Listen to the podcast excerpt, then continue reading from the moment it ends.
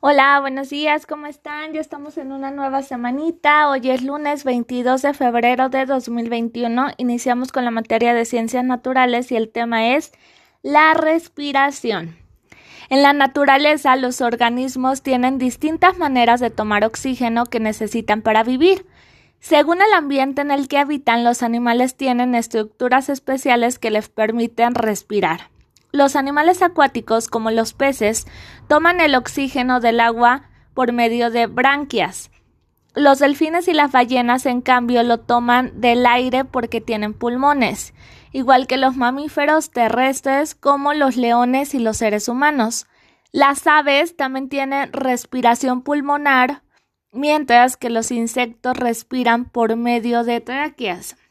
Y las lombrices y ranas lo hacen por medio de la piel. ¡Wow! Ya sabemos cómo respiran algunos animales. Ahora vamos al cuadernillo.